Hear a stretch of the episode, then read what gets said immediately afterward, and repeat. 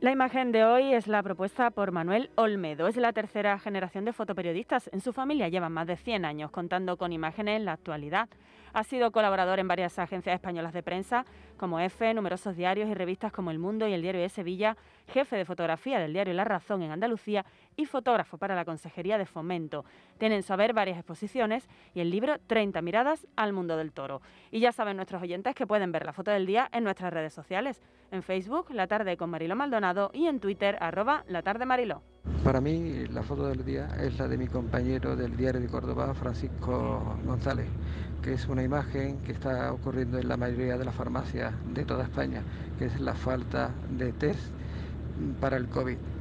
Eh, por la gran demanda que hay, sobre todo para ahorrar las reuniones familiares y de empresas, que todo el mundo quiere tener por lo menos un test negativo para poder acudir a ellas. Los test de antígenos en nuestra foto del día. La tarde de Canal Sur Radio con Mariló Maldonado. También en nuestra app y en canalsur.es.